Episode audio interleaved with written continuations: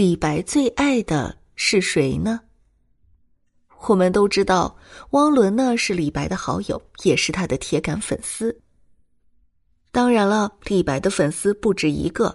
今天啊，关于李白最爱哪个女人的话题啊，是来自他的另一个粉丝魏浩的。魏浩呢是李白的铁杆粉丝，按照他自己的说法，他就像司马相如心目蔺相如的为人，像王子猷雪夜访戴安道一样倾慕李白。他自然想知道李白的一切。有粉丝如此，李白很感动，和魏浩无话不谈，也包括自己的隐私。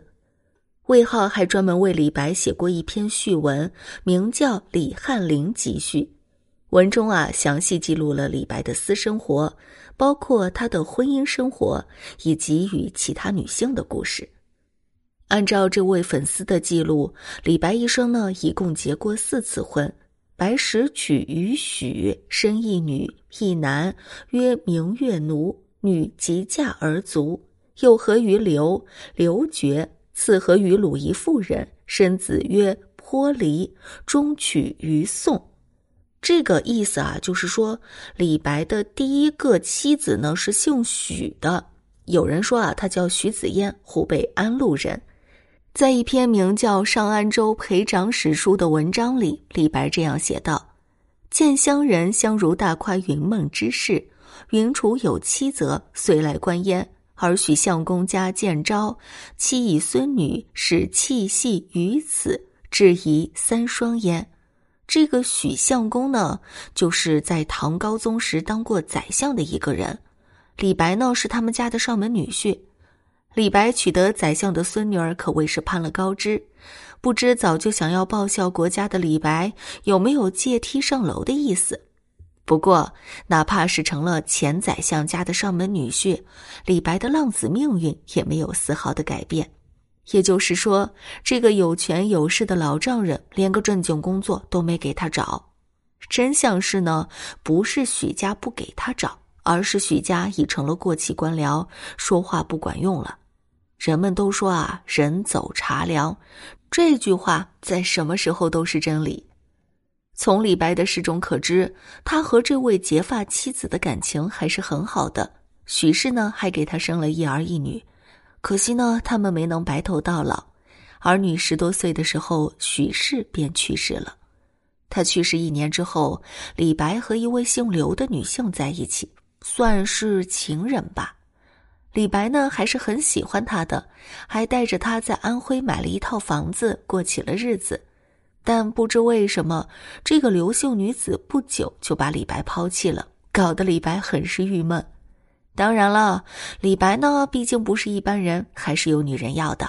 后来他在山东任城，也就是今天的济宁市，与当地一女性结婚。据记载，李白在任城生活的时间最长，达二十三年，从三十六岁到五十九岁，而他呢，一共只活了六十二岁。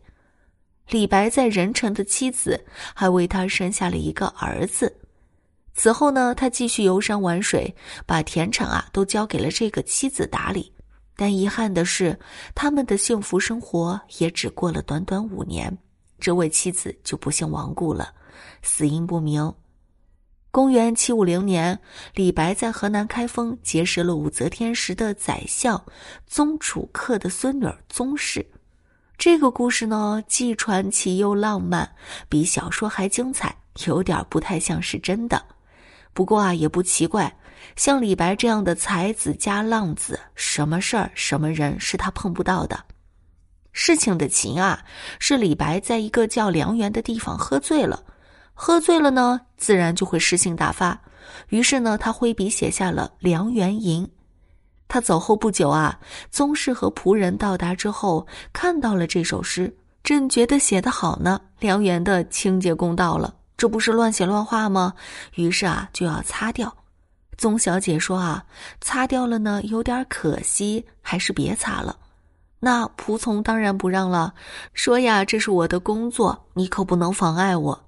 宗小姐实在太喜欢这首诗了，于是就花千两银子把那面墙给买了下来，留下了一段千金买璧的佳话。而这段佳话呢，不胫而走，很快就传到了开封。李白正要动身到名山大川去求仙访道，听说此事之后啊，心里觉得很有意思，于是他便问杜甫：“你可否知道这位宗小姐的来历？”杜甫回答说：“我略知一二，她是已故宰相宗楚客的孙女儿，知音律，善操琴，是梁园有名的才女。父母呢爱如掌上明珠，准许她自己择婿。”多少权门贤贵、英俊公子上门求亲，都被他婉言谢绝了。开封呢有句民谣是：“今人难娶宗室女，除非神仙下凡来。”当时呢高适也在场，好朋友就是好朋友。高适比自己碰到了美女还要高兴，便鼓励他说：“良缘啊，印在你身上了，还是不要隐退山林了。”说完之后，他便去宗府做媒了。宗小姐呢，早就仰慕李白的文采，毫无扭捏之态，当场便答应了。于是李白以梁元银做聘礼，宗室以粉墙做嫁妆，高适、杜甫也把自己那天写的诗奉上，作为贺仪。两人呢，免却一切俗套，不择吉日结为夫妻。但是不知道为什么，公元七六一年，宗室到矿山学道去了。李白再次成了孤家寡人。那么，李白多次结婚，与这么多的女人有过交往，他最爱的是哪个呢？在回答这个问题之前，我们先听一首《相逢行》的诗：“朝起五花马，夜递出银台。秀色谁家子？云车朱柏开。金鞭遥指点，玉勒尽驰回。”甲骨相借问，疑从天上来。促入清启门，当歌共衔杯。衔杯应歌扇，四月云中见。相见不得亲，不如不相见。相见情已深，未与可知心。胡为守空闺，孤眠愁景清。锦衾与罗帷，缠绵会有时。春风正淡荡，暮雨来何迟？愿因三秋鸟，更报长相思。光景不待人，须臾发成丝。当年识行乐，老去徒伤悲。持此道密意，无令况佳期。为什么要把这首诗全文都记录在这儿呢？因为其中啊含有刻骨铭心的相思。在李白的所有诗文中，写对女子刻骨铭心恋情的只有这一首。这种刻骨铭心的相思，说白了便是刻骨铭心的痛。只有爱过才会痛。那这首诗呢，却不是写给他的妻子的，也不是写给他的情人的。它产生于一场艳遇，艳遇的另一个主人公是一名长安少女，秀色谁家子，云车朱柏开。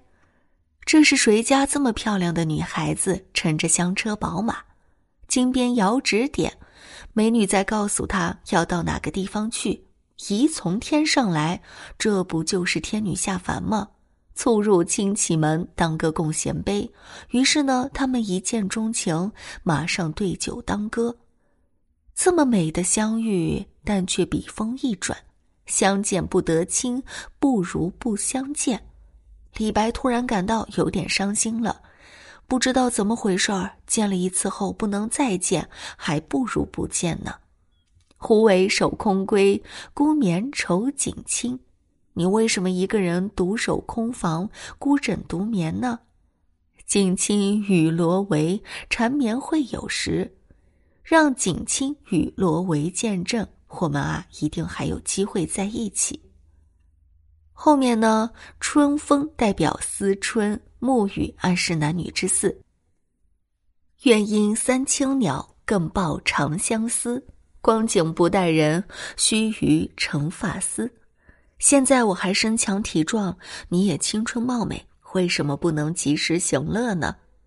最后啊，李白还说，当年没有及时行乐，老了就会徒感悲伤。既然我们都有柔情蜜意，还是再找个机会一起缠绵吧。话说呢，李白一生都是有女人缘的，写了不少关于女性的诗。但其他关于女性的诗，既不如相逢行写的缠绵，也不如相逢行写的香艳。这是因为没有别的女性比相逢行中那位长安少女更让这位大诗人刻骨铭心、终身难忘。但这位女子却连名字都没有留下。对李白的婚姻生活或者爱情故事感兴趣的，可以移步到《名人爱情故事》专辑里面去收听。本期播讲就到这里结束，感谢您的收听，咱们下集精彩继续。